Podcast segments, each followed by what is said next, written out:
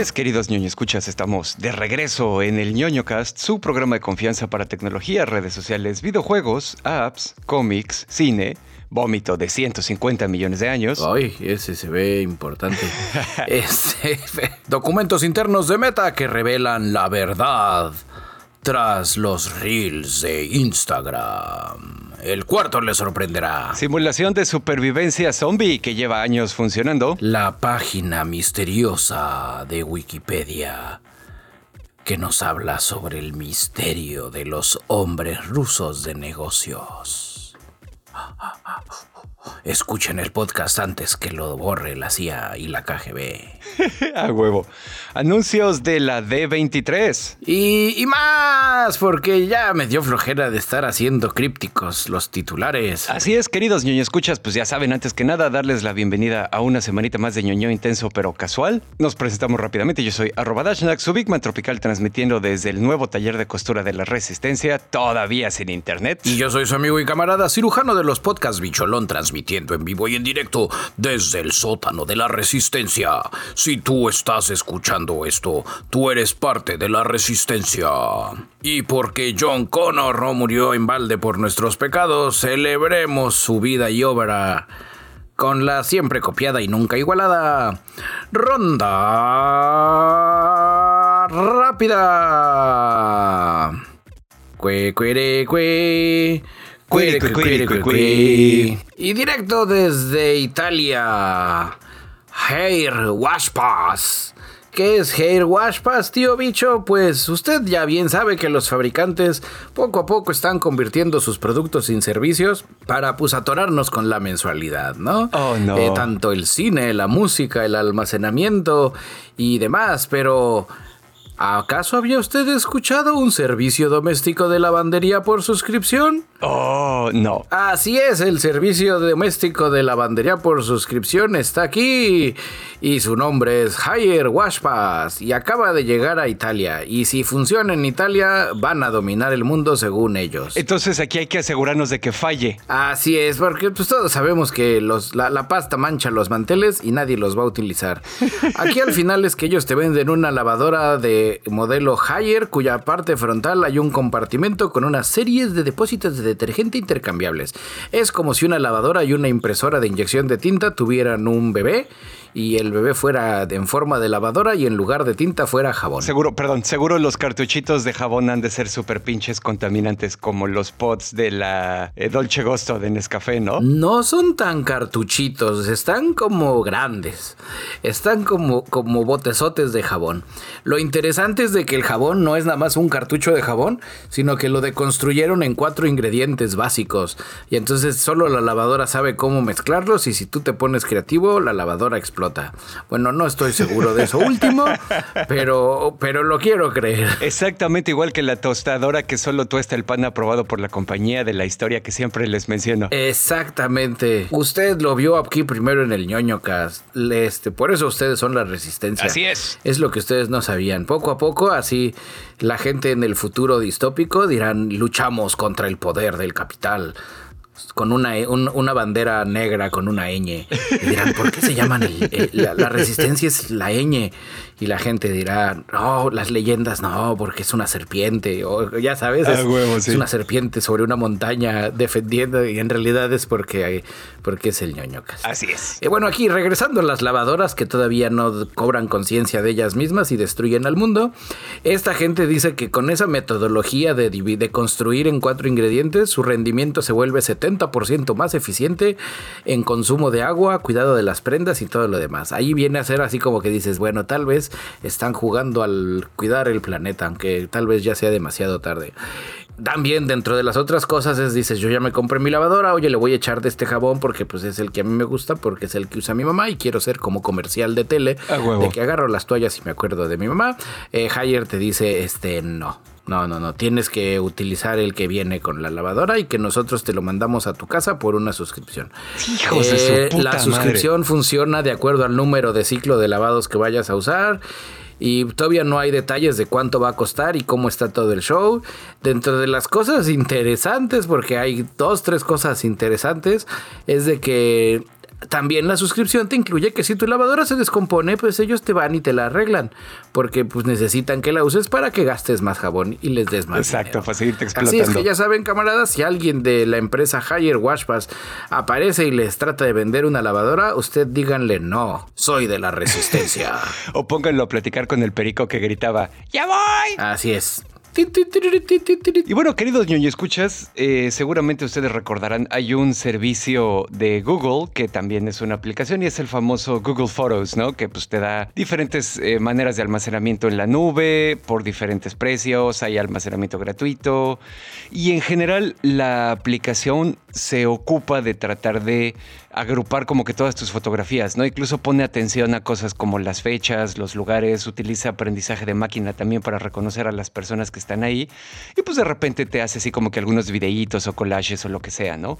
Como ahora las aplicaciones y específicamente las aplicaciones de redes sociales están cambiando su foco hacia el video, ya sabes, copiándole a TikTok y lo que sea, pues resulta que Google Photos acaba de ser actualizado, en estos días les debe llegar la actualización también y va a tener más herramientas que permitan subirse a este tren del mame, ¿no?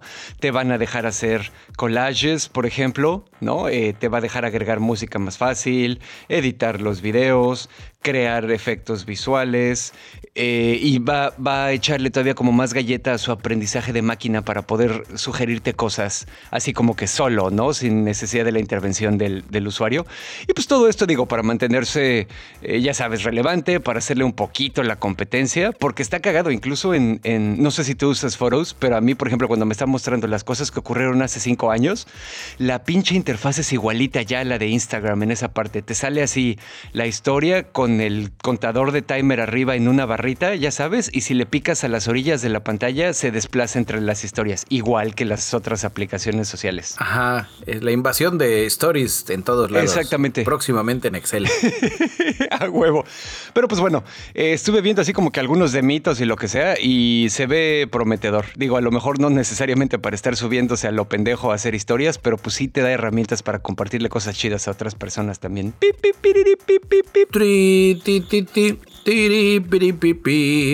Y en noticias de se murió la reina, ya está con Jenny Rivera en el cielo. Eh, peleando contra la Lady Di.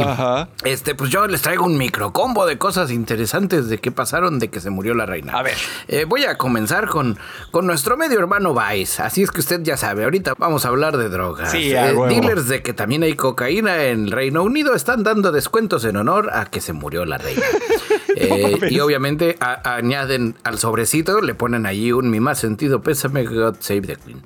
Y ya sabes, ¿no? Todo el mundo, oh, qué loco, está muy interesante la la reina se murió, me daré un pasón en su honor. Ah, eh, dentro de las otras cosas, pues que ya se veían venir, eh, la ciclovía que está ahí cerca de Norwich City.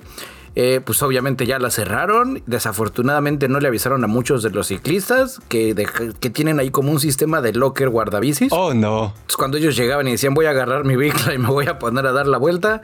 Oh, no, está muy cerrado mi guardabicis. Honre la muerte de su reina no andando en bicicleta. Ok. Y si usted creía que no podía haber algo mucho más loco que las entierren en un cofre de, de, plomo, que pues ya todo el mundo está mamando en el interweb de por qué. Es porque es un vampiro. Exactamente, porque así puede no va a impedir que Chabelo le robe más inmortalidad todos saben que el plomo actúa como antitransmisor de inmortalidad. No, es para que no se echen a perder tan rápido. No entiendo por qué. Eh, tienen un pedo ahí con que no se echen a perder. Porque al final sí se descompone. Pero no, lo que les iba a platicar. Morrison. ¿Qué es Morrison? Pues algo así como la comercial mexicana o soriana inglés. La gente que asistió ya después de que se murió la reina al súper, ya sabes, compraron sus cosas para hacer su deliciosa comida inglesa. Ya sabes, los ingredientes clásicos de la comida inglesa, anguila y, costra de pay. o sea, ya sabes, la carcasita va a ser tu pay de anguila, como nos lo enseñaron en Los Simpsons, papas y pescado. Cuando llegaron a la caja se percataron de algo extraño. Las, las cajas no estaban haciendo el clásico pip Oh, ok. De cuando marcas la cosa esa. La compañía informó, así es, les bajamos el volumen a las cajas, pues en señal de respeto a la reina. que se murió. Ay, no mames, güey. Así es. No voy a decir qué bueno que se murió, pero sí voy a decir esto no va a estar tranquilo hasta que no cuelguen al último monarca de las tripas del último clérigo o padrecito. Eh, pues bueno, eso es todo. Larga vida Chabelo el Inmortal. Así es. Porque al final solo quedará uno. Y antes de que me digan que López Tarso y Silvia Pinal son más viejos, tal vez sí, pero lo que usted no sabe es que Chabelo cada 100 años muere y vuelve a nacer. Entonces esta ya es como su diez miliaba vuelta. no mames. Espera, no. Voy a, voy a hacer el pipiripipip sin sonido para homenajear la muerte de la reina. Ok. Y bueno, queridos ñoño escuchas, pues seguramente recordarán que hace unos días también dimos la noticia. Primero que nada, les recomendamos la película de X, que está buenísima, que, dirigida por Ty West, que es el slasher donde sale Mia Goth y todo eso, que hasta Bicho dijo que le iba a ver, pero ya no le creo nada porque no tiene tiempo el pobre. Soy un hombre de negocios, el tiempo es dinero.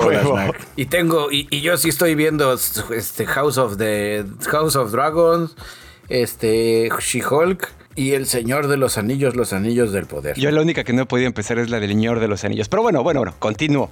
Después de eso les trajimos la noticia de que iba a haber una precuela que se filmó así en paralelo y de manera secreta, donde ahora eh, Mia Goth iba a interpretar a Pearl, que es la viejita asesina en la película original y que así se llama la secuela también.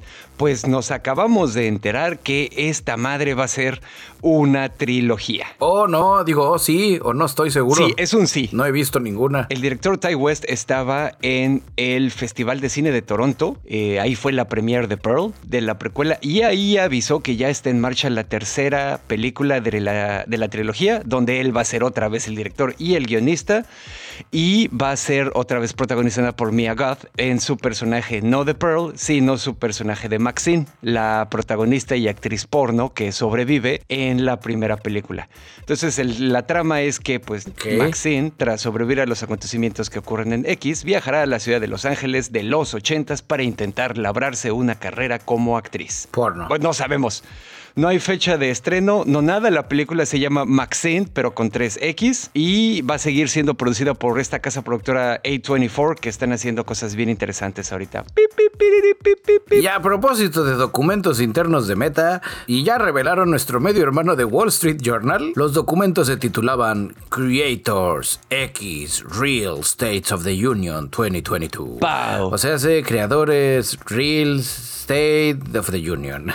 Eh, esos salieron como que en agosto. Al final, lo interesante aquí de este tema es de que todos nos hemos dado cuenta, tío de Instagram, que cada día te pareces más al tío TikTok. Ajá. Es una metamorfosis que ha sido tan gradual como la Fox convirtiéndose en canal porno. Pero desafortunadamente para ti, de acuerdo a estos documentos, eh, los usuarios pasan menos de 17.6 millones de horas al día obteniendo tu dosis de Reels en Instagram. Oh, pero eso suena mucho, claro que no, pequeño Timmy. Si podemos ver de este lado, los usuarios de TikTok pasan 197.8 millones de horas en su plataforma de TikTok. Ah, no mames, es menos del 10%. Más o menos 10 veces más que lo que miran las aplicaciones de Meta. Eh, la compañía, obviamente, porque no van a decir eso nos pasa por ser unos cochinos copiones, obviamente la compañía le está echando la culpa a la falta de creadores de contenido y de personajes influyentes que utilizan en Reels. De los 11 millones de usuarios nombrados creadores en Instagram en los Estados Unidos, solo 2.3 millones publican cada mes. Uy, no, pues no. Según el, el Wall Street Journal, eh, el informe también señala que un tercio de todos los Reels se crearon originalmente en otros sitios, por no decirle TikTok. Y ya de ahí, con todo y la marca de agua, se van a, Instagram. Pese a que la plataforma le paga a los creadores de Reel 120 millones de dólares hasta el momento, siguen sin levantar. Eh, Gizmodo, nuestro otro medio hermano, le comentó a un portavoz de Meta cómo ves este show y el portavoz de Meta respondió, este artículo utiliza datos obsoletos y en algunos casos incorrectos para pintar una imagen falsa de nuestro progreso en Reels. Todavía tenemos trabajo por hacer, pero los creadores y las empresas están viendo resultados prometedores y nuestro crecimiento de monetización es más rápido de lo que esperábamos, ya que más personas miran, crean y se conectan a través de Reels que nunca. O sea, parecía que el güey estaba leyendo el folletito, ¿no? Básicamente. Así es, porque si digo otra cosa, Mark Zuckerberg me pega. eh, pues ahí van. ahí van, pues yo voy a dejarlo ahí en que pues ahí va, porque yo tampoco quiero que nadie me pegue. Este, pues muy bien por ustedes, meta, sigan así en éxito. yo sé que sorprendiendo absolutamente a nadie. Sí, está, es, eso pasa cuando eres un cochino copiado. De acuerdo. Hoy ya con eso usted está informado. Ronda Rápida es una coproducción de ñoñocast Investigation Reports de Wall Street Journal, medio hermano del ñoñocast. Eh, ñoño Labs, ahora sí ya merengues. Cada día estamos más cerca de que usted sepa de qué se trata este pedo. A huevo. Y Instagram Reels. Poco a poco le ganaremos a TikTok si la gráfica no miente, tal vez sea en, 100 años.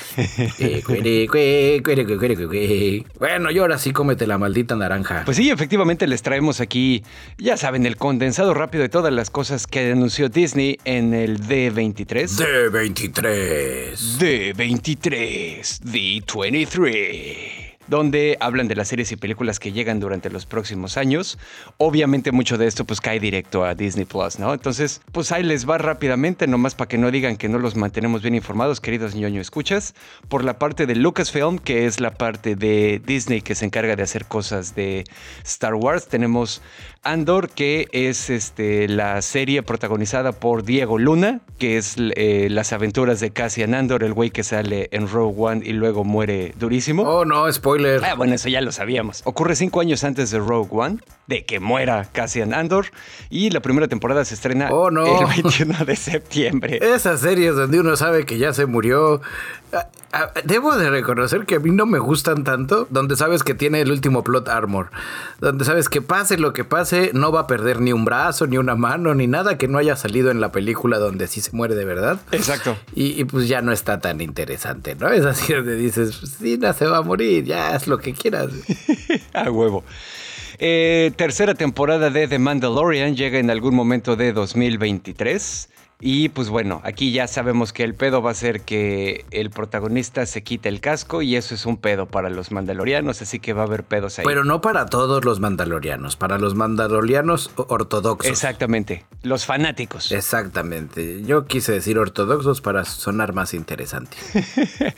También, si ustedes se acordarán, porque sabemos que la mayoría de la gente que nos escucha es de nuestra rodada, en 1988 Lucasfilm estrenó Willow, que es una película de fantasía que es la historia de un granjero que era aspirante a mago y tenía la misión de proteger a un bebé de una malvada reina. Con el mismo nombre, Willow, pero ya es una continuación. Es unos años después de la película, vamos a conocer a una joven princesa que reunirá a un grupo de aventureros para salvar a su hermano gemelo. Porque Disney quiere una parte del pastel de las series de alta fantasía. Exactamente, Willow se estrena el 30 de noviembre. Y pinta, pinta interesante. El trailer ya lo habíamos platicado aquí, o el teaser, creo que lo platicamos y lo compartimos, va a ser más una onda menos Willow, más Lord of the Rings, más como un fellowship, más como una partida de Dungeons and Dragons, donde yo soy el arquero y yo soy el fighter y yo soy el de este y Willow es el hechicero. A huevo. A mí sí me gustaba ese, ese formato. La película original estuvo muy cagada, güey. Yo me acuerdo de ella, de cuando estaba morrillo. Es buena, creo que tuvo que ver también ahí banda que estaba metida en Dark Crystal por la onda de los de la animación, de, perdón, de los animatronics, por no decirles marionetas. Pero pues a ver, a ver, ojalá, ojalá la También vamos a tener Tales of the Jedi, que está inspirada en una serie de cómics que cuenta ocho historias. Todas ellas involucran al camarada Oleg Keldroma, que él es el protagonista. Y esta serie se va a estrenar el 26 de octubre.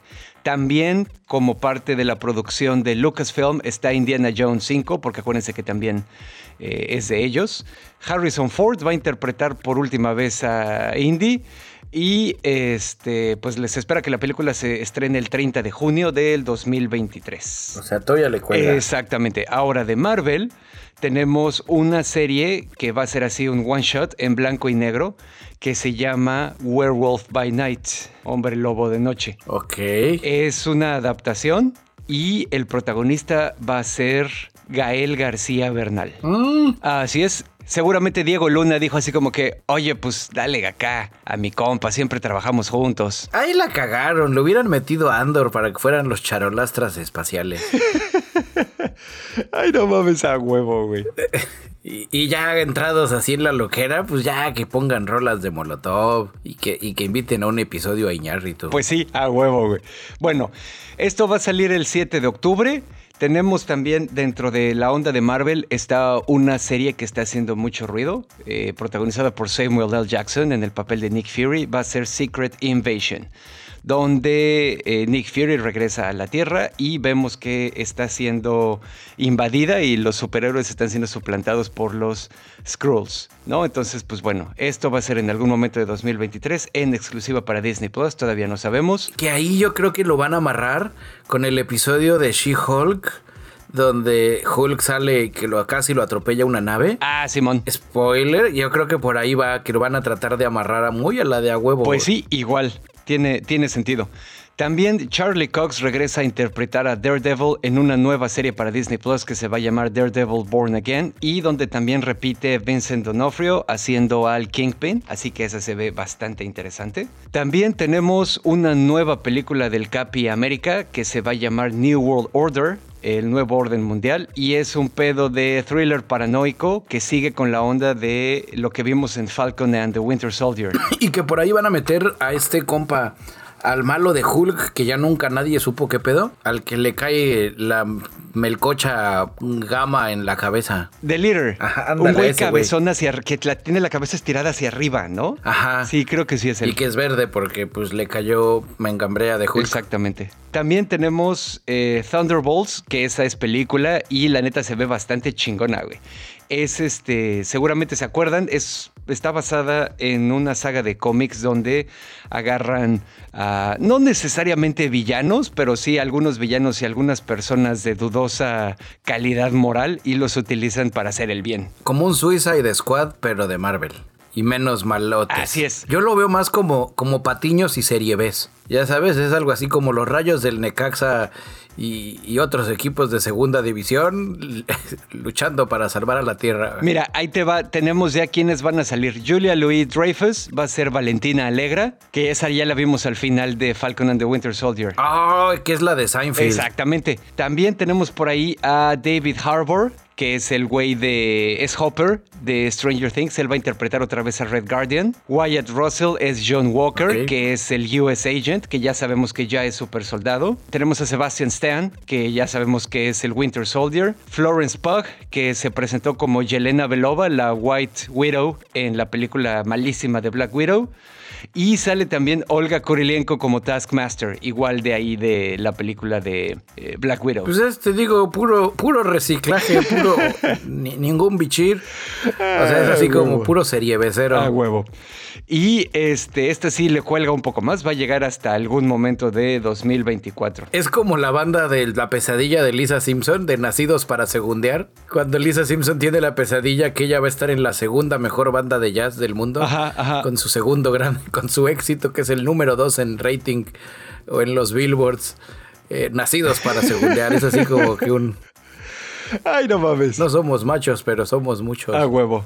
Y bueno, ya finalmente para terminar toda la bolita que viene de películas Disney Pixar, viene 15 años después de la primera desencantada, viene la segunda parte, 24 de noviembre en Disney, viene la versión live action de La Sirenita, por la que la banda ya se está rasgando las vestiduras de una manera completamente incomprensible. Sí, serenos morenos, nadie la armó de pedo cuando, cuando este Jason Momoa le cambió de color a Aquaman Ustedes se ven mal, muchachos. A huevo. Viene Abra Cadabra 2. 29 años después de la película original con Beth Midler, Kathy Najimy y Sarah Jessica Parker, 30 de septiembre. Que yo creo que esa debería llamarse Abra Cadabra. Sí, güey, no mames. Porque pues ya, digo, con todo respeto al cast, ya era grande cuando salió la primera. si le sumas 30 años después, yo creo que... Así es. Yo creo que va a estar interesante, va a tener así un dejito a olor a polilla. Definitivamente. Y también viene una serie, esta ya no es película. ¿Te acuerdas de una película que se llamaba La Santa Cláusula donde sale Tim Allen que se convierte en Santa Claus? Ay, sí, medio maletona, pero pues como buena película de Navidad no hay mucho que ver ante lo que uno cocina el pavo. Exactamente. Eh, pues se llama Santa Cláusula, un nuevo Santa, y el protagonista es otra vez Tim Allen. Ahora se va a retirar ya no quiere ser santa. Y esta serie se estrena el 16 de noviembre. Muy bien. Y te faltó Intensamente 2. No, todavía la tengo aquí. Intensamente 2 ahora es la historia de Riley como una adolescente, cito aquí, enfrentando emociones diferentes a las que vimos en la primera película. Ay, nanita, ya quiero ver a las señoras católicas quejándose. Exactamente, pero pues ahí está la historia, camaradas, para que sepan todo lo que viene del imperio del ratón. ¿A poco Salinas compró Disney? Más bien te iba a decir que hablando de imperios y ratones, ¿qué noticia nos traes de China? Muy, muy buenas noticias interesantes. Esta es una nueva entrega de el spin-off de las guerras de litio. Y esta serie, esta serie que va a ser como de Disney, porque así estamos haciendo series como para echar para arriba, se llama Guerra de Litio, el spin-off, Helio 3. ¡Oh! Ok, a ver. China ya anunció tres misiones no tripuladas a la Luna. Y todo el mundo se dirá, ¿por qué están yendo tanto a la Luna los chinos? ¿Qué, qué traen ahí con ellos? ¿Qué, ¿Por qué? ¿Qué pasó? ¿Qué nos cuentan? Y ya obviamente todo es porque las muestras recogidas por la sonda Chang E5 en 2020, eh, pues ya las terminaron de analizar y encontraron cantidades significativas de un isótopo de helio llamado helio 3 que estoy tratando de acordarme dónde madres han salido lo del helio 3. En alguna cosa de ciencia ficción yo lo he visto, lo siento en mi corazón. Ok. Pero no logro encontrar en qué serie o qué película fue. Pues ahí si alguno de nuestros queridos ñoño escucha se acuerda, ya saben, a nuestras redes sociales para recordarle a Bicho que ya está perdiendo la memoria. Así es, que veo tantas cosas que ya uno no sabe dónde guardar. Y estoy aprendiendo tantas cosas nuevas que pues uno tiene que desechar. A huevo. Eh, bueno, el chiste es que encontraron que hay harto helio 3 en el regolito lunar. Los científicos chinos ya tienen ese nuevo nombre para el nuevo mineral, porque dijeron el que lo encuentra primero le pone nombre, se llama Changuesita Ye. Ah, ok. Está poca madre el nombre, es así como setentero. Ya con ese nombre, ya están trabajando también en los nuevos trajes de los astronautas bien a gogo, porque es la changuecita. que para qué sirve este isótopo, que si se lo echas a la comida sabe más bueno, no, que si sirve para que tengas erecciones más duraderas, tampoco, que cura la calvicie masculina, no. Pero este isótopo estable con dos protones y un neutrón es un prometedor combustible para los reactores de fusión. Oh. Si ustedes como yo no tenían la más remota idea de que era un reactor de fusión, eh, pues así nos vamos a quedar. Yo les voy a platicar. no, eh, los actualmente los reactores de fusión utilizan deuterio y tritio. Así es. Para funcionar. Estos isótopos generan harto residuo radioactivo. Durante la reacción se pierde un chingo de energía, son complejos de contener. Este dices, ay, ¿dónde, ¿dónde consigo más? Ay, ya no hay, hay que rascarle más acá las minas de tritio. No, vete al Oxxo, ahí venden. No, no venden acá, me engañaste. Bueno, lo interesante aquí es que el helio 3 es el único isótopo estable conocido que contiene más protones que neutrones lo que lo convierte en un combustible nuclear teóricamente limpio y con una capacidad para generar energía muy superiores a las actuales. Colecto. Ahora, si me permites hacer aquí un pequeño breviario cultural, la razón de este asunto de los motores de fusión o los reactores de fusión, que es que hasta la fecha el único tipo de energía radiactiva que hemos utilizado es la fisión, donde se obtiene la energía de partir un átomo de un elemento pesado y radioactivo en átomos de elementos más ligeros y no radioactivos, ¿no? La fusión en teoría pues no produce así como que ningún residuo nuclear peligroso a diferencia de la fisión y pues entonces sí la queremos hacer funcionar, pero no sido en Chilame otra. Finalmente, para el asunto del espacio, los reactores de fusión podrían ser así como que hasta la fecha es el límite teórico de la capacidad de empuje que podríamos obtener en el espacio. Lo, el combustible químico de los cohetes que se están enviando al espacio está acercándose ya al final de su vida útil. Para la cantidad de carga que queremos mandar, para la cantidad de distancias que queremos recorrer, ya no es tan viable. Porque acuérdate que existe la famosa ecuación del cohete, donde pues cada cosa que tienes que subir te aumenta un chingo el combustible que tienes que poner. Y si quieres, y si tienes que subir más combustible, eso también entra a la ecuación y te hace necesitar más combustible hasta que se hace insostenible, ¿no? Eh, entonces, bueno, los expertos dicen que probablemente en el futuro, si logramos desarrollar estos motores nucleares de fusión, eh, el combustible químico solo se utilizaría para escapar de eh, la gravedad de la Tierra, ya que las naves estén en el espacio pues ya ahí prenden sus motores de fusión. Ponen en neutral el cohete y activan el motor de fusión. Exactamente. Aquí de las cosas interesantes es que el helio 3, ya sabes, es así como la piedra filosofal de los reactores de fusión es un compuesto extremadamente raro aquí en la Tierra. Ajá. Se cree, se presume, dicen que podría haber bajo la corteza terrestre y que hay así harto isótopo de helio 3.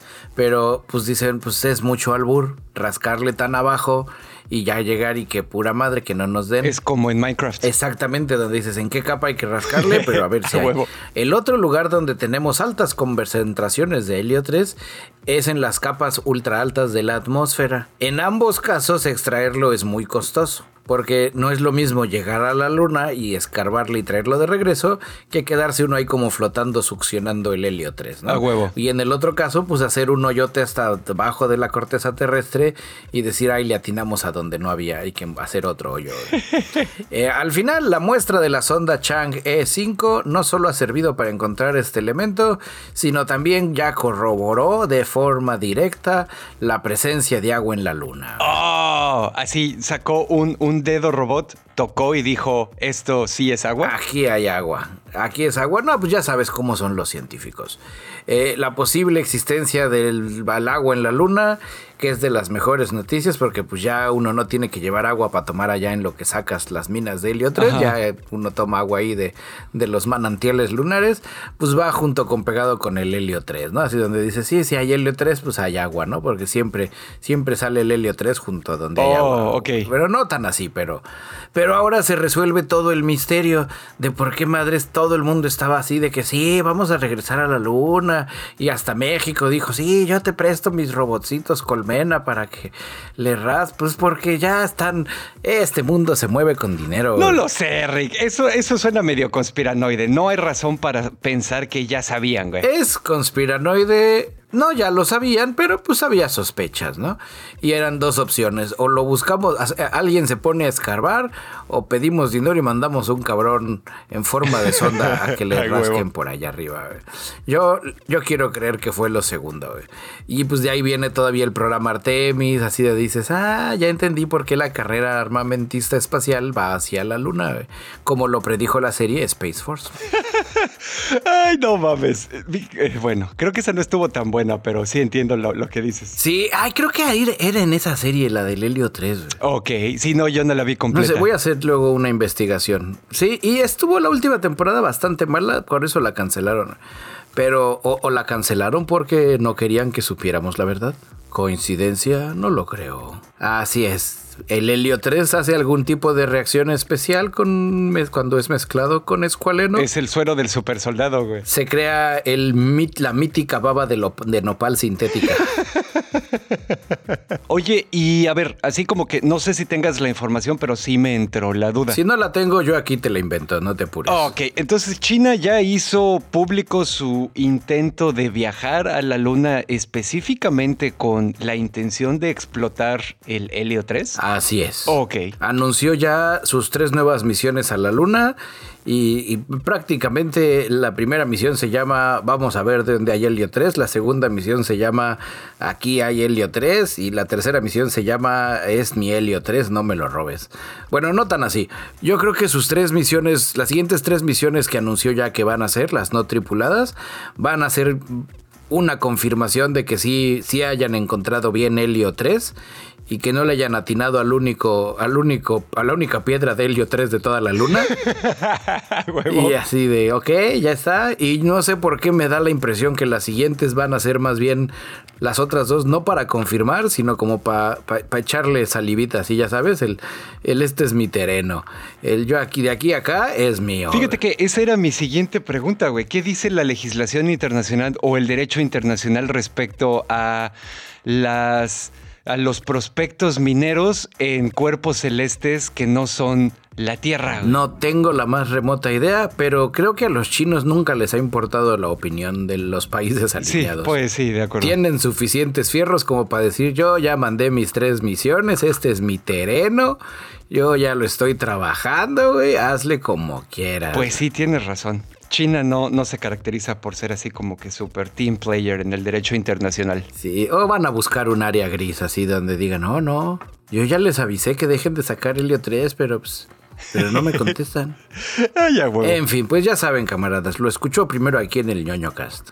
Así si usted tiene Helio 3 en su casa, atesore lo que va a valer mucho dinero pronto. Y si les interesa, ahí luego les traigo un reportaje más a fondo sobre los motores de fusión para las naves espaciales. Bueno, estamos esperando su respuesta. Y en lo que esperamos su respuesta, mi queridísimo Dashnak, tú nos traías un animales fantásticos y dónde encontrarlos de hace 150 millones de años. Así es, déjame, le pongo play ahí a la cortinilla.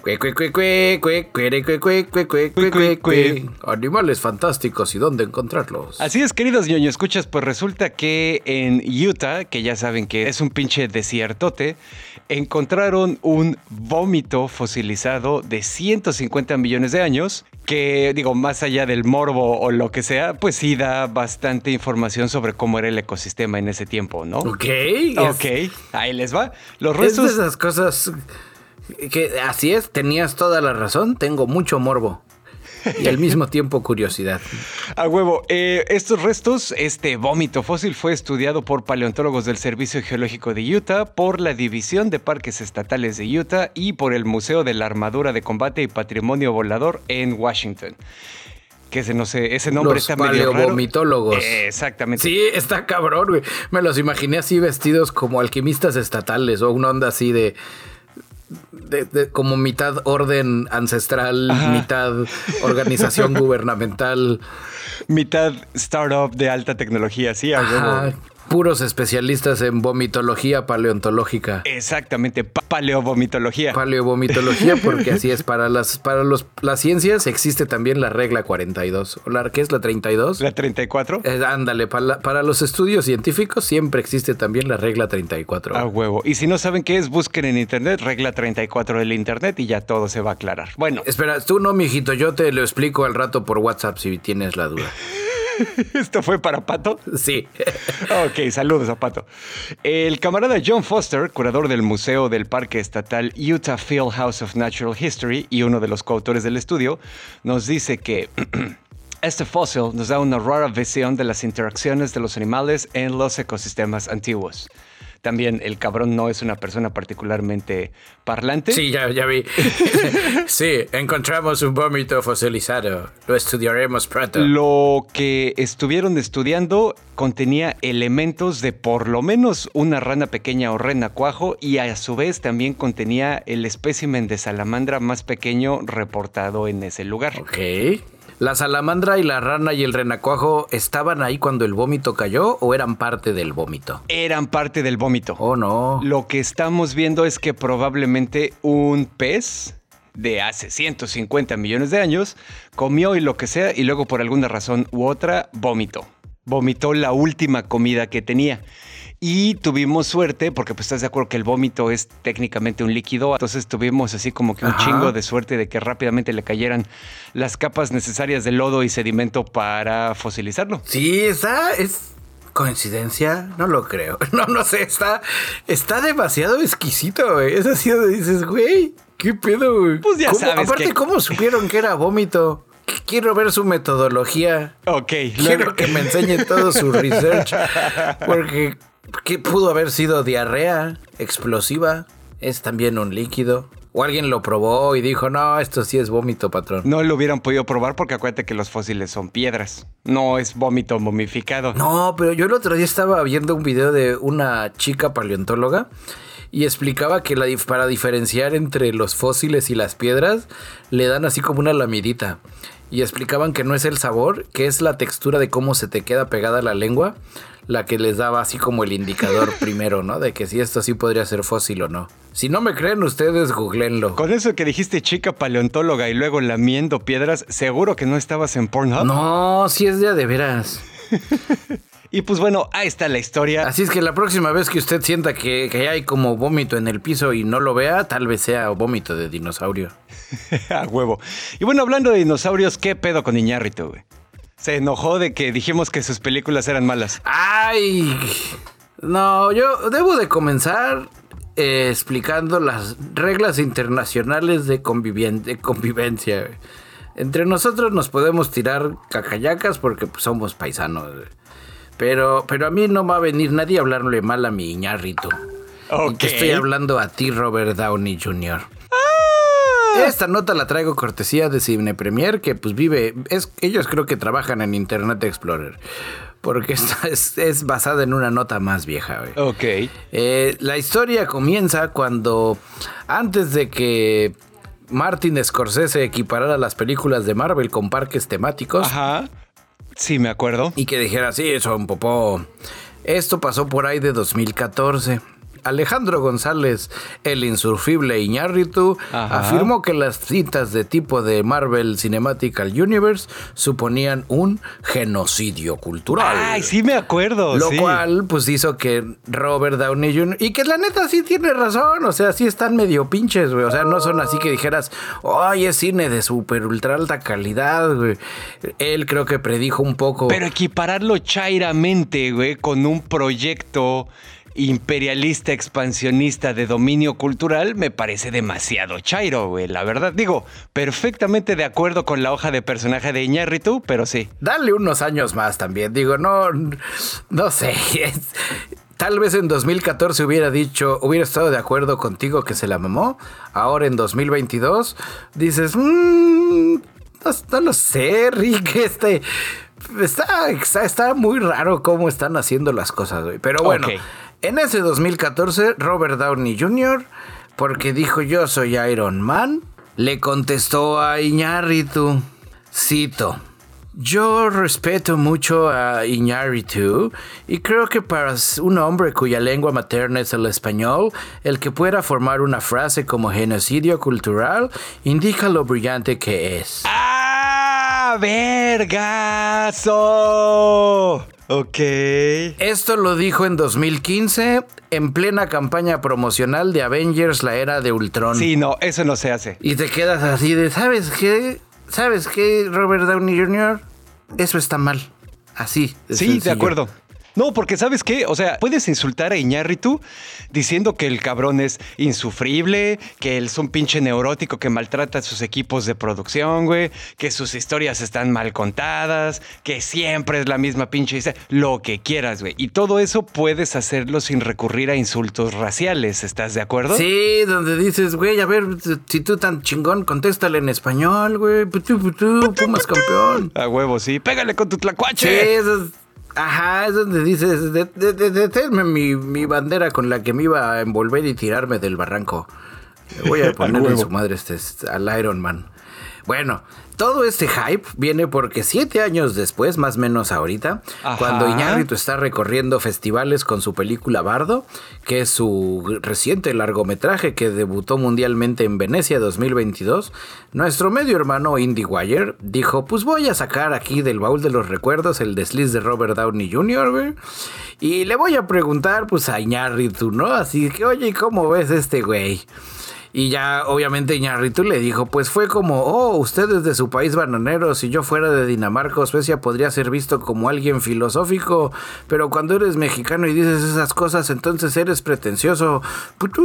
Pues sí. Y ya sabes, y le aventó sus cuatro Óscares encima a, a Robert Downey Jr. güey. A huevo. Y Así dijo, ya, ¿para qué me acuerdas? Ya se me había olvidado, ahora le voy a poner en su madre de nuevo. güey". El chiste también ahí es donde ahorita la banda que está viendo la película de Bardo.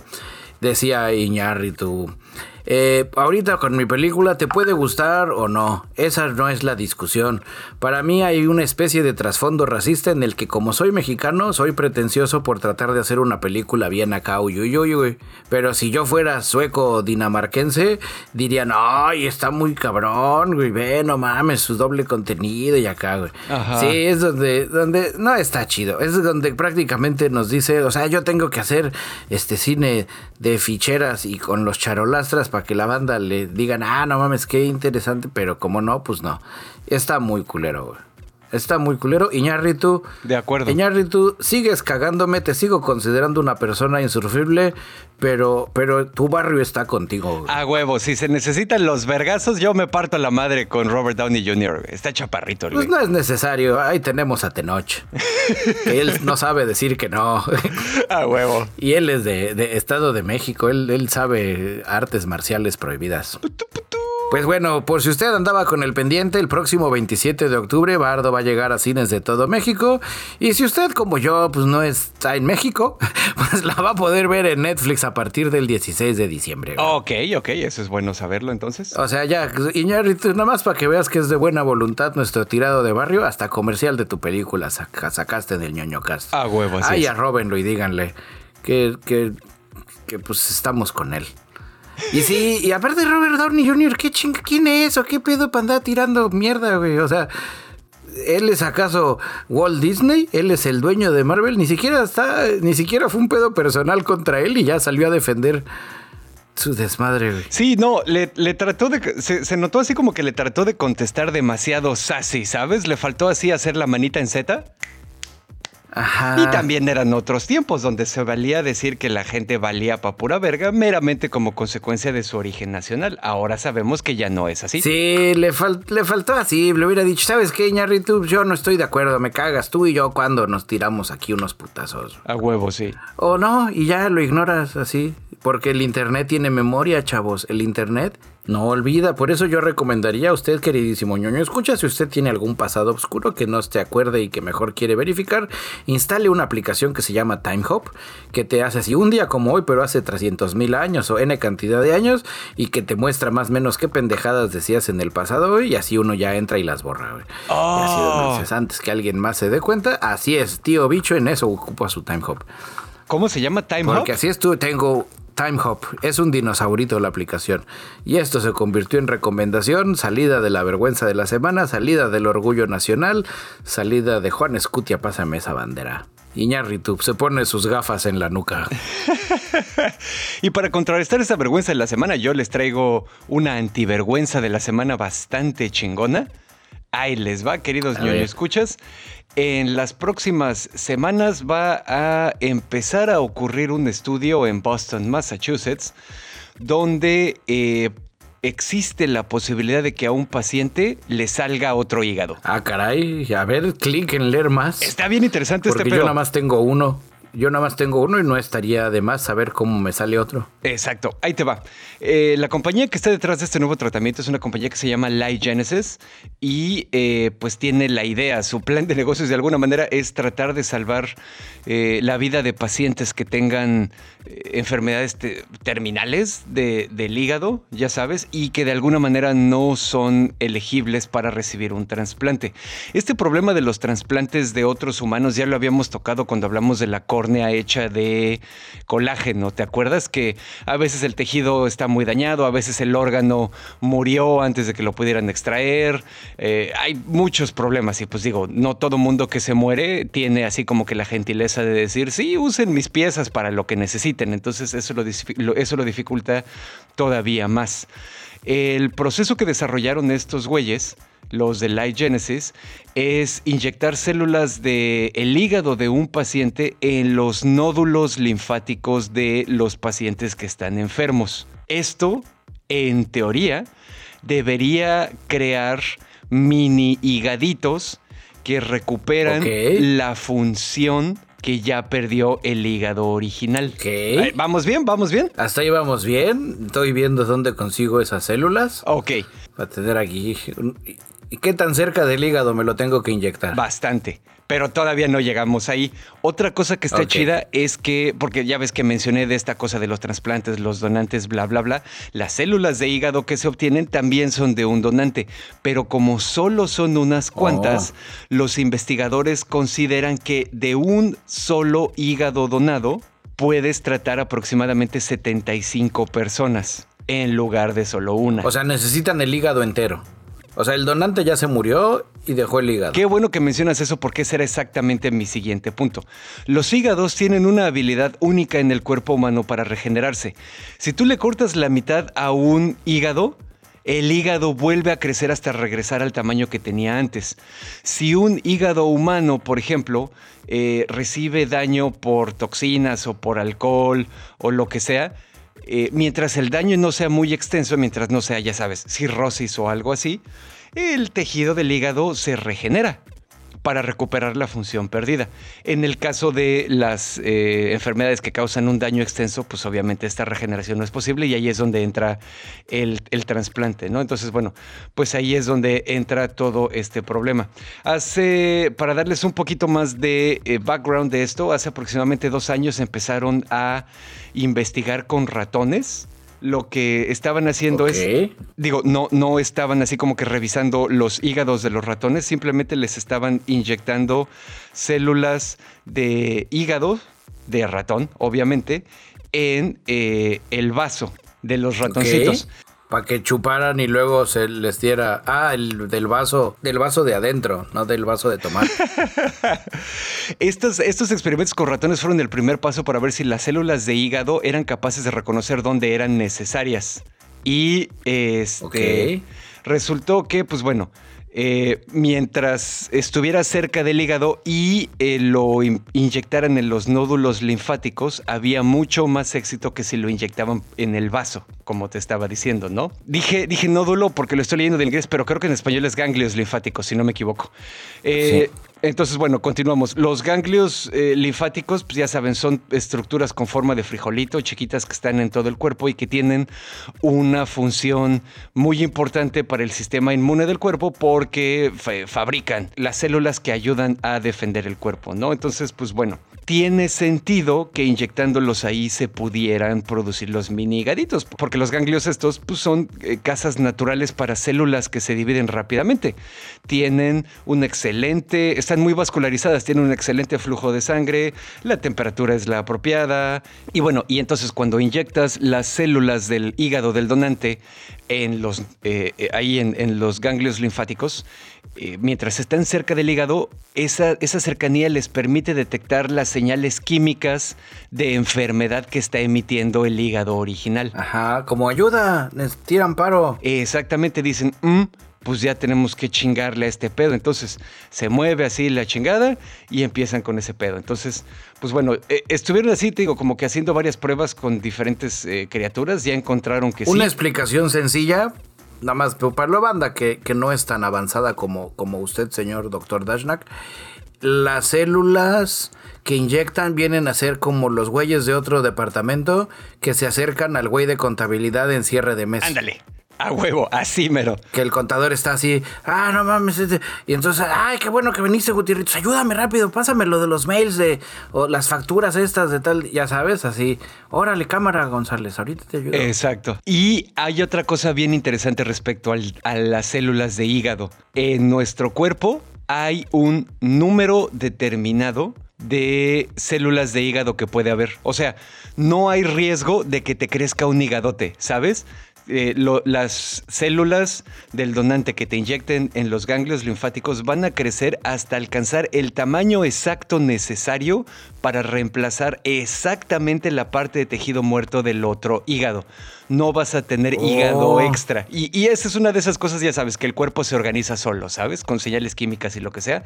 Pero eso está chido porque significa que, entonces los doctores no se tienen que ocupar de ese pedo. Sí, no te tienen que sacar el, eh, lo viejo, pues. O que también chingue su madre, digo, aunque tengas una bola ahí grande en el abdomen, pues es mejor tener una bola grande a en el abdomen a morirse. Obviamente, la otra cosa que es muy buena de este tratamiento, como dices, es esa, güey. No necesitas abrir al cabrón para meterle un hígado nuevo, ¿sabes? Es una inyección, nada más. Eso obviamente acelera muchísimo los tiempos de recuperación, el gasto, etc. Y eventualmente los ganglios linfáticos que fueron inyectados con esto desaparecen completamente y con lo que te quedas es con un mini higadito altamente vascularizado, o sea, con, con mucho suministro de sangre y que apoya, así como Gutierritos, la función del hígado principal. Oye, espérate, y antes de que digas a propósito de hígados, ahí les va. De estas cosas que tío Bicho les va a hacer un paro no a ustedes del presente, sino a ustedes del futuro en alguna situación muy específica. Si por algún motivo acabas en el, en el Polo Norte, ya sabes, en el Ártico, y lo único que hay de comer es hígado de oso polar, no te lo comas. El hígado tanto de oso polar como de perro jalatrineo, como de foca del Ártico, tiene un alto concentrado de retinol, que es el equivalente a la vitamina A del reino animal. Si tú te comes 500 gramos de hígado de oso polar, te va a dar un shock al sistema y te mueres. ¿Por qué te mueres? Porque son muchas vitaminas para tu cuerpo. Así es. Ahí, entra otra cosa interesante. De hecho, esa idea que tiene la gente de que si son vitaminas o lo que sea no puede haber sobredosis, están equivocados. Sí hay sobredosis de vitaminas y de minerales y te matan bien, ojete. Así es, sobre todo si los minerales vienen en forma de piedra. A huevo. Y bueno, ya dejando de lado esto de los hígados y los y el foie gras y todo eso, hablando de atrocidades, ¿qué pedo con la página de Wikipedia de los eh, hombres de negocios rusos que desaparecen misteriosamente? Así es, pues más que atrocidad es es misterios sin resolver.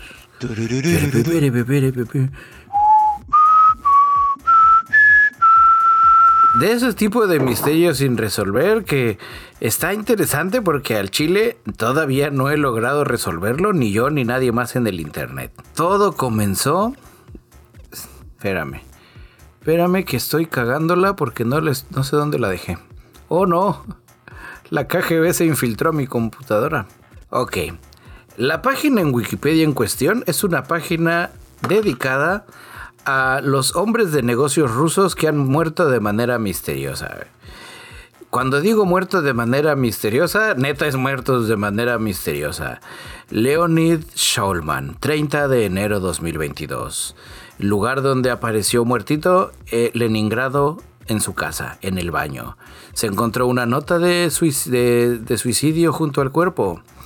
Eh, su posición en donde chambeaba, él era cabeza de transporte de Gazpromov eh, Invest, una compañía. Y así siguen varios, ¿no? Hay unas donde no aparecieron notas, hay unas donde empieza uno a ver achis, achis, los mariachis. Creo que el enemigo número uno de los rusos es la gravedad, porque hay muchos que se matan em, eh, eh, empujándose ellos mismos por la ventana. Ah, no mames, Y demás. Dentro de las cosas interesantes, porque así es en todo hay hay cosas, pues es aquí, donde ya uno se pone a rascarle las biografías a esas personas y empieza uno a encontrar un patrón de ciertos, de ciertos nexos o ciertas chambas medio dudosas que han tenido con, con el gobierno actual, ¿no? Así donde dices, ay, ese. Por supuesto, güey, por supuesto. Y donde uno, uno como buen mexicano, porque creo que los medios y nuestros políticos nos han hecho así de, de críticos y que no nos la compramos, pues dices, no sé, está como muy, está como muy raro, ¿no? Que un güey así súper ultra cabrón que tiene toda su vida resuelta, pues, pues se caiga de su apartamento tan así, ¿no? Y sobre todo que caerse de su apartamento, si estaban solos en su cuarto, solos entre comillas, pues todo el mundo va a decir, no, pues yo vi que se, se salió, se brincó, igual y lo empujaron. ¿No? O los que han muerto misteriosamente de un ataque al corazón en la mitad de la nada. Eh, o los que se han disparado en la cabeza y en otras partes del cuerpo porque al parecer tenían tan mala puntería que no le atinaron a la primera. Ok. Eh, en el caso, por ejemplo, de Alexander Subotín, muerto entre el 8 y 9 de mayo de 2022 encontrado en Moscú en el sótano de un chamán jamaiquino, jamaicano. Ok, no mames. la causa de la muerte dicen que fue una cuestión de drogas que provocaron un ataque cardíaco durante un ritual chamánico. Eh, dicen que fue eh, pues sapo venenoso. Él era miembro de la junta directiva de Lukoil, de como de así, donde dices, no lo sé. Están muy raros. Les voy a compartir en el canal de Telegram de la Resistencia la página de Wikipedia por si usted se quiere poner a investigar y entre todos resolvemos el misterio. A huevo. Eh, tenemos a Iván Pechorín, 10 de septiembre de 2022. Apareció a 100 millas en el mar de Vladivostok y su cuerpo apareció dos días después de que se cayó de su barco, donde dices, pues eso no fue tan, tan suicidio, ¿no? Él es director Del. A ver, voy a leer en inglés el título. Dice Aviation Director for Russia's Far East and Arctic Development Corporation. Y empieza uno así a verle donde dices, pues ya son como muchos, ¿no? Creo que ser, ser hombre de negocios en Rusia es como ser reportero de investigación en México. Exactamente. Hay otro que se murió ahogado mientras comía su lunch. ¡Ay, no mames, güey! Ya sabes, lo mató un sándwich. Ajá, te digo, es así donde dices... No sé, mira, los voy a contar y en vivo para que no digan que estoy mintiendo. 1, 2, 3, 4, 5, 6, 7, 8, 9, 10, 11, 12, 13. De enero del 30 de enero de este año al 14 de septiembre de este año ya van 13 muertes misteriosas. Que ahí también habría que ver si hay desde antes o si están empezando desde acá. A lo mejor hay otra página de Wikipedia para el 2021. En esta página lo que sí encuentras es una un link a periodistas muertos en Rusia. Y pues ese es como, como ya más cabrón, güey. Ah, no, bueno, sí, no. Ese es otro pedo completamente diferente, sí. Donde ya está más cabrón y donde dices, pues sí, lo puedo entender, es más complicada esa chamba. Digo, en México también tenemos de eso. No es tan misterioso, pero pero lo que sí es misterioso es los hombres de negocios muertos misteriosamente. Órale, qué interesante está ese pedo. Digo, y al final es, es como de esas cosas en el podcast que no son misterios. Hay links en la página esta de Wikipedia, artículos y entrevistas, por ejemplo, de The Insider, donde la familia alega que todo lo del suicidio fue montado. Hay temas de también de otras muertes que se relacionan a la invasión rusa en Ucrania de acuerdo a, a, onda de que sí, porque este güey estaba también trabajando con Freedom of Russia Legion y empezó a hacerlo como muy así abierto y alguien dijo, ah, caray. Ay, te digo, es una labor interesante de, investigación. Si a ustedes le gustan esos misterios, está, está mejor que muchos videojuegos de misterios últimamente. Eh, también tiene el tema del, el, del, ay, ¿cómo se llama? De la Ay, de cuando Alex Navalin lo, envenenaron en agosto de 2020. Ah, sí. Tiene otro donde a otro compa, Sergei y Julia Skripal, perdón, los envenenaron en 2018. Entonces, no sé, creo que, creo que comienzo a ver un patrón. Sí, definitivamente está, está rarito ahí el asunto. Hay, hay lugares donde los muertos no han sido ni siquiera en Rusia. Hay uno que el muerto acabó en, en Inglaterra. El 28 de febrero, Mikhail Watford. Él es Ukrainian Born Russian Billionaire, donde las autoridades británicas no encontraron evidencia de un crimen. Y apareció en su garage, muerto, sin vida. Órale. Denle un lente, diviértase un poco con la desgracia ajena. Al final son millonarios, ya saben, eat the rich. Pero, pues, está cañón. Y eso va un poco de la mano cuando la banda dice, sí, ojalá los rusos nos invadan y estaremos chingones. No, chavo, no estaríamos tan chingones. Así es. Porque si a sus millonarios, que todos sabemos que los millonarios son los favoritos del régimen, cualquiera de los regímenes los tratan así, ahora imagínense a nosotros que somos cualquier hijo de vecino, ¿cómo nos tocaría la voladora? Ni siquiera se esmerarían en cubrir nuestro crimen. A sí, ya lo mató un policía. Pues sí, tienes toda la razón. Pero sí, ahí les comparto. Esto va a ser más bien como... Es una nota interactiva. Ahí métase, ahí póngase a ver. Igual y usted conoce alguno y dices, ay, entonces no murió y fingió su muerte y ahora vive aquí en Villa Sotoch. a huevo. y a propósito de juegos misteriosos, mi queridísimo Dashnak, ¿qué nos ibas a platicar de Project Zomboid? Así es, queridos señores, escuchas, les traigo una recomendación del camarada Babayaga que ha estado bastante activo estas últimas semanitas. Él nos pidió que le recomendáramos a la banda ñoña un juego, está en Steam, está en acceso anticipado, pero lleva nueve años en, en acceso anticipado, ya es perfectamente jugable el juego. Si no me equivoco, cuesta como 180 pejesos y se llama Project Zomboid.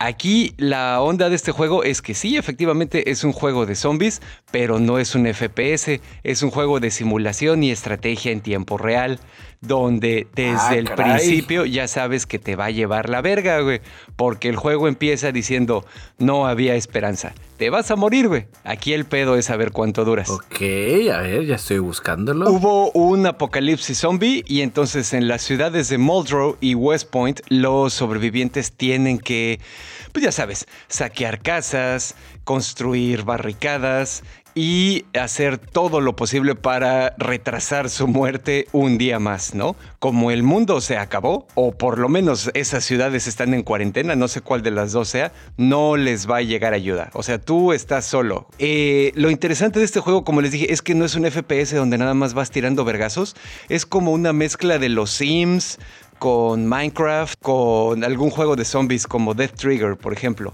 Es un sandbox eh, de supervivencia donde eh, la idea es que sea lo más realista posible. Puedes jugar también en línea. Eh, los servidores no son solo los de la compañía, los puedes correr tú desde tu computadora para jugar con tus compas.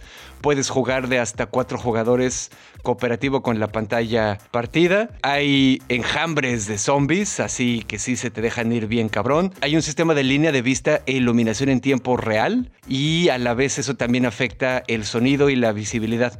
De manera que si estás escondido en las sombras y te quedas calladito y dejas la luz apagada, en la noche y lo que sea, eh, es más difícil que te caigan los zombies y te lleven la voladora, ¿no? El mapa es bastante grande, lo puedes explorar todo y sigue eh, creciendo. Hay vehículos con físicas de mundo real. Ah, puedes utilizar herramientas y artículos para craftear armas, barricadas, para cocinar. Puedes hacer fuertes a pruebas de zombies, etcétera, etcétera, ¿no? Aparte de todo esto, la parte en la que es como en los Sims es que tu personaje puede tener depresión, aburrimiento, hambre, sed y enfermedad. Entonces no es solo matar oh, zombies, tienes que mantener a tu humanito vivo. Oh, no. Eso es muy complicado. Sí, no, sí, en el mundo real no lo podemos hacer, imagínate en un juego, güey. Los, hay, hay tiempo real, como les decía, hay, ciclos de día y noche, de repente se va la luz, las hordas de zombies emigran, llega el invierno, llega la primavera, la naturaleza empieza a comerse la ciudad, etcétera, etcétera. Eh, puedes personalizar tu, personaje con eh, puntos de habilidad. Los puedes repartir en cosas como agronomía, pesca, carpintería, cocina, hacer trampas, etcétera, etcétera, ¿no? Entonces, pues bueno, los zombies no corren, son los zombies de George Romero, no los zombies de 28 días. Hay música original para el juego, hay un chingo, digo, ya les dije, sigue la lista, pero pues ya no se las voy a seguir, hay un chingo de cosas, asómense por ahí, les voy a poner el link también para que, para que lo vean.